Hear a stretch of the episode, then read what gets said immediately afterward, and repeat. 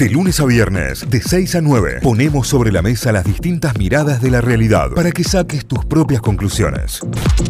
Nos vamos a meter en la eh, nota que teníamos pautada para esta hora. Gran nota tendremos en esta ronda de mate porque lo habíamos anticipado. Ella es arquera del Lasallano, pero a su vez es productora de cine y TV, es realizadora audiovisual y está eh, realizando como parte de su tesis y como un gran laburo también un documental sobre el fútbol femenino que viene creciendo de una manera que realmente festejamos y celebramos porque está buenísimo que se empiece a ver esto y nos va a contar también un poquito de su historia. Es oriunda de San Luis, estudia aquí en Córdoba y obviamente juega al fútbol aquí en Córdoba también. Hablamos de Lula Rivarola, Lucía que ya está en línea. Bienvenida a Notify, Cayo, Euge y Santi de este lado. ¿Cómo va Lula?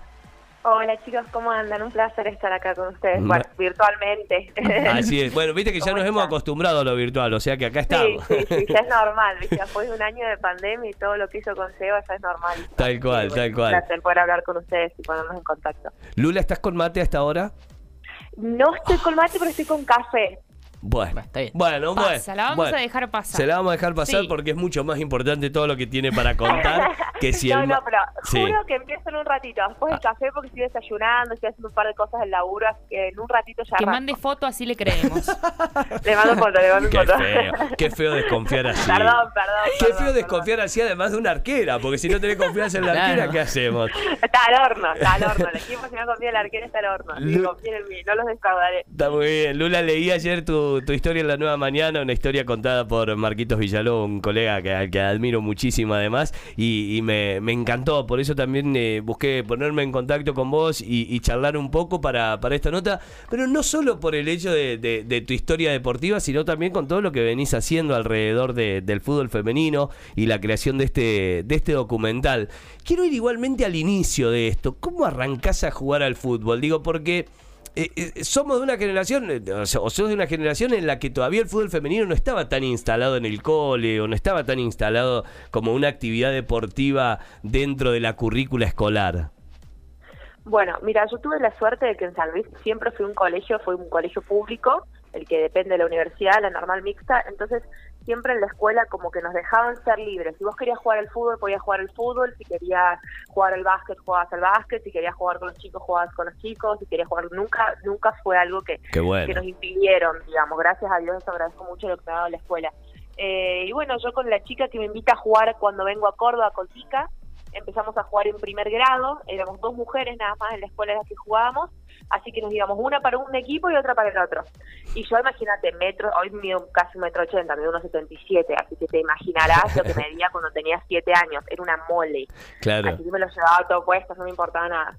Y después ya de grande, eh, bueno, era como una decisión de qué iba a hacer, viste, también el deporte es, algo muy importante en la vida de una chica y de un, chico de, de 13, 14 años, porque creo que es lo que ayuda a desarrollarse mejor y todo eso. Y bueno, y a los nueve años mi papá me dijo como, bueno, ¿qué vas a querer hacer? ¿A qué vas a querer jugar? Y me decidí jugar por el tenis.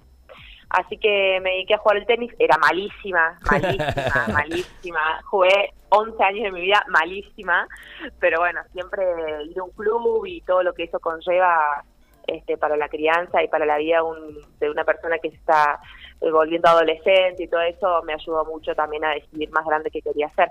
Así que me vine a Córdoba, eh, dejé de jugar al tenis, apenas me vine a Córdoba y esta misma amiga con la que jugaba en primer grado me dice, che, Gordi, fíjate que estoy jugando fútbol 7, no te más nos falta una 9, me dijo. Bueno, le digo, vamos, te imaginarás, ¿no? Claro. Y ahí empecé, me decían titán al principio, porque hacía todos los goles, perdón por la expresión de pedo, o sea, eso de a de Palermo, claro, eso me decían titán por Palermo. Y ahí empecé a jugar al fútbol. Así que bueno, y ahí hace casi 10 años, ya 9 años. ¿Y en qué momento pasó, eh, pasaste a ser arquera? ¿Cómo fue ese cambio? Decir, bueno, sí, también soy buena para esto.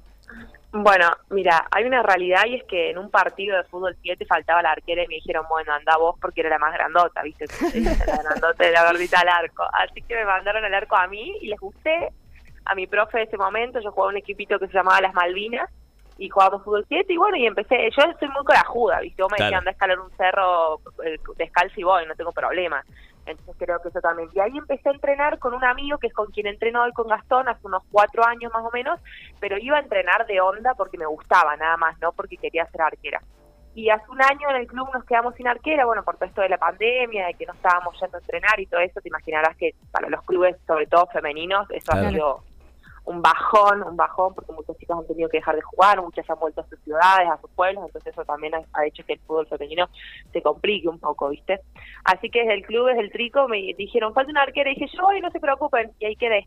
Y Bueno. quedé, y bueno, se ve que medianamente me va bien, tan mal no me va. Zarpado, no, estoy viendo una foto acá de que la que ilustra la foto del diario y hay técnica en la, en la volada, hay técnica, digamos. O sea que- está, en eso, estamos en eso. Somos, somos eficaces, ahora quiero ser eficiente, así que no paro de entrenar para poder mejorar mis técnicas. Qué grande. Eh, Lula, y eh, pues, bueno, la Sayano es uno de los clubes pioneros acá en lo que tiene que ver con el, Sí. con el fútbol femenino y, y la verdad que está buenísimo. Son 50 en el plantel, es un montón. Somos, eh, con escualita incluida, que, que este año pudimos hacer lo que es la escualita, que la verdad para las nenas más chicas es un golazo, porque tener nueve años y tener un lugar y un club que te dé una estructura para vos poder aprender y el día de mañana, ojalá, poder ser profesional en esto, la verdad que bueno, es algo súper emocionante, sobre todo para nosotras que no lo tuvimos, ¿no? Ver esas nenas de nueve años con la camiseta del club defendiendo los mismos colores que vos, eh, nada, es un orgullo. Y ahí somos, eh, con escuelita somos alrededor de 50 chicas.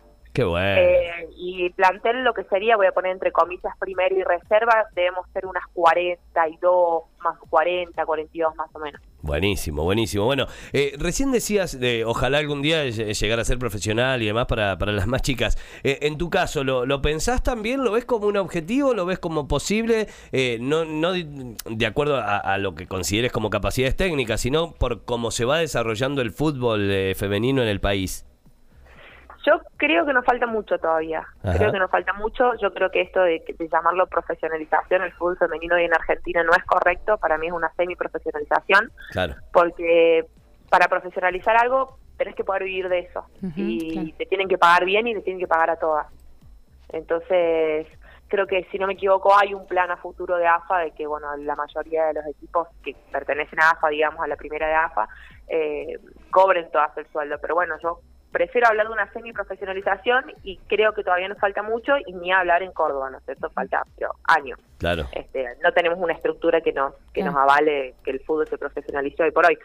Que hablando un poquito del documental, anticipando un poco, se trata un poco contar eso también, ¿no? De, de cómo dicen, eh, profesionalizamos el fútbol. No, semi profesionalización. O sea, falta miles, miles, miles de cuestiones para que el fútbol hoy por hoy sea profesional. Claro. Ujú. Justamente eso te quería consultar, Lula. ¿Cómo se unen tus dos pasiones, por un lado el fútbol y por otro lado el cine? Bueno, yo eh, cursando cuarto año de la facultad realizo un, un mediometraje ficcional que se llama Emerger, que gracias a Dios nos fue muy bien a nivel internacional. Y ahí como que me volvieron un poco las ganas de seguir, porque estaba como media, viste, que te agarra ese tercer, cuarto año de la facultad, ese problema existencial de qué hago, qué, qué, si termino, qué hago de tesis, qué quiero contar. Y un día me senté con Sofía, que es la chica que me acompaña en esta producción, y le digo, che, le digo, no, no sé, me dice, bueno, a ver, ¿qué te gusta hacer en tu vida? Y digo, jugar al fútbol. Listo, me dice, vamos a hacer algo relacionado al fútbol. Así que bueno, ahí surgió una charla de amigas entre mates, charlando las dos. Este, bueno. Llegamos a la de que, y justo fue año 2019, y justo daba esto en, mar, en la época de marzo, fue hace dos años atrás, en la que se empezaba a hablar de la profesionalización del fútbol, justamente. Así que dije, no, vamos a contar la verdad y, y vamos a contar lo que pasa en Córdoba, porque también ese es el problema, que hablamos mucho de, bueno, ¿qué Sí. pasa con todo? No se habla mucho de Buenos Aires, el fútbol de Buenos Aires, AFA, esto, y acá las pibas de Belgrano, las pibas de La Sayano, las pibas de Talleres, este, todos los equipos de la liga ponen lo mejor de sí para poder jugar el fútbol y para demostrar que estamos a la altura. Así que, bueno, nada, es como mostrar un poco la realidad de Córdoba y no tanto de Buenos Aires, ¿no? Claro, claro, claro, está buenísimo. Así que así dije, bueno, es la mejor forma de unir lo que me gusta con lo que sé hacer. así que... está buenísimo. Si recién te enganchás, si recién prendés la radio, si recién eh, ponés Notify, estamos hablando de fútbol y de cine, pero porque Lula está uniendo las dos pasiones. Por un lado, el fútbol como, como su deporte preferido, y por el otro, eh, su trabajo y, lo que apunta a ser su trabajo profesional también, que es la, lo que es su trabajo profesional, la, producción audiovisual y en este caso, bueno, la realización realización de este, de este documental. Eh, lo, lo que planteas está buenísimo, decir, che, mira, vamos a contar la verdad sobre esto, o sea, sobre la profesionalización o semi-profesionalización del fútbol. ¿Encontrás que hay, hay muchas barreras en el medio, digo, más allá de una estructura que no avale? ¿Hay muchas barreras para que esto se dé? ¿Hay barreras culturales? ¿Hay, digo, to- todo este, el, patriarcado en el medio y demás? eh, ¿Atenta contra esto o hoy lo que falta es estructura económica o estructura a partir de la liga? ¿Cómo lo ves vos desde adentro? atenta a todo. Hay una, una cuestión patriarcal que todavía no podemos derribar y que está claro en lo que está pasando hoy, hoy por hoy con el tema de la liga. Eh, yo no quiero ahondar mucho en ese tema porque no me siento capacitada 100% para poder comunicarlo, digamos, eh, pero sí es una locura que las pibas no puedan jugar y que no estemos todas en la cancha. Y si vos me decís que nosotras como mujeres tenemos, venimos una, una estructura armada, una base de escuelita, inferiores, de reserva, con torneos, con todo lo que tienen hoy por hoy los varones barra hombres, eh, te diría que si nosotros tuviésemos eso, sería un poco más entendible esto del límite de edad, porque habría que poder darles el espacio de una. Lo podríamos charlar y lo pondríamos en discusión. Pero está claro que esto es una cuestión patriarcal, porque si no tenemos escuelita, no tenemos inferiores, ¿quién juega al fútbol? ¿Quieren derribar el fútbol femenino? Está claro que quieren derribar el fútbol Claro. femenino. Entonces, bueno, no, no, no me queda otra que pensar que, bueno, que no quieren que juguemos y que no podemos estar todos en la cancha y eso es una locura porque el 90, 100% de los equipos tienen jugadoras más de 27 años y el límite es de 27. Yo tengo 26, entonces... O sea, vos yo el año que 9, viene, claro, el año que viene yo te quedarías afuera. Soy arquera, yo zafo porque soy arquera, pero el año que viene, si, no- si fuese 9 como venía haciendo, no puedo jugar más. Y con 27 años, ¿entendés? Una locura. ¿Y cuál es el argumento de la liga para, para poner ese cupo de edad, ese tope de edad? Mira, sinceramente, si hablo, te, te mentiría, pero yo supongo que es eso de decir, bueno, démosle el espacio a las que vienen, pero de atrás no nos vienen muchas, porque no tienen los espacios para venir. Claro. Ese es el problema. Claro. Entonces, eh, yo, eh, digo, a, a ver, por ahí hab- hablaba con gente que, que sabe bien de esto y me decía, es una locura porque no estamos todas en la cancha. No estamos todas en la cancha. Que los equipos que hay, hay equipos que el 90% de sus jugadores quedan afuera. Claro. O sea, hay equipos que se desarman completamente, que no tienen plantel. De hecho, el mismo Belgrano, si no me equivoco, 11 de sus jugadoras titulares no pueden jugar por este límite de edad. Claro. Históricas del fútbol femenino, que hicieron que el fútbol femenino sea lo que es. Entonces, nada, es, una, lo- es realmente una locura y, y sí creo y considero que es una cuestión patriarcal. Que es lo que 100%. vivimos hoy en la Argentina, lamentablemente, por ser mujeres, ¿eh? Mm. Sí, sí, Claramente sí. que por ser mujeres. Está bueno, ¿no? Pero Está bueno. bueno este, este documental que vos planteás, ¿no? Para mostrar la realidad de lo que está pasando, ¿no? De lo que pasa, porque para aquellas personas que no conocen el mundo interno del fútbol femenino, principalmente en Córdoba, está bueno, ¿no? Decir, bueno, este está, el fútbol femenino está en auge, pero tenemos que mostrar todo lo que pasa por detrás y, y es una manera de dejarlo registrado. Así es, sí, sí, sí, sí, tal cual, como decís vos. Y también que sirva esto como, valga la redundancia, como documentar algo y que quede documentado, porque también pasa eso, por ahí ves que Messi le sacan una foto del carné, del primer carné cuando él era chiquito, que firmó en el Barcelona, y, y, viste, y después hacen los documentales, no sé qué, y te puedo asegurar que va a haber muchas pibas de la liga que van a salir y que van a ser profesionales, porque hay un nivel de juego, sobre todo en la edad media, ni hablar de las más grandes que son unas cracks que las rompen, ¿no? Pero en la edad de eh, 13 a 18 años que la rompen, o sea, que si vos la ves jugar no la puedes creer. Claro. Entonces, bueno, también que sirva como documento de decir, che, mirá, eh, X persona, uy, sí, hay un documental en donde se la muestra, cuando ella empieza, sus inicios. También meternos en eso, mostrar a las chicas. Sirve más que nada para, para visibilizar lo que somos, lo que hacemos. Nosotras entrenamos, nosotras vamos, jugamos, nos ponemos la camiseta, defendemos un club, defendemos un escudo. Este, y bueno, también eh, mostrar eso, digamos, cómo se vive la pasión dentro de lo que es el fútbol femenino. Tal cual, tal cual. Bueno, eh, eh, yendo a lo futbolístico y de color, ¿como quién eh, te identificás en el arco, Lula? Eh, como Neuer, no, mentira. Ah, ¡Qué no, mentira, mentira. muy bien. Ahí abajo, ahí abajo. No, hay que aspirar, no. che. bien. No, no, soy media, no sé si conocen al Laucha Luchetti, Sí. Viste que es un arquero histórico, así que él siempre dice que no le gusta ser arquero, pero que bueno, es para lo que él sirve. No soy media Luchetti, así. Mirá. Soy media Laucha.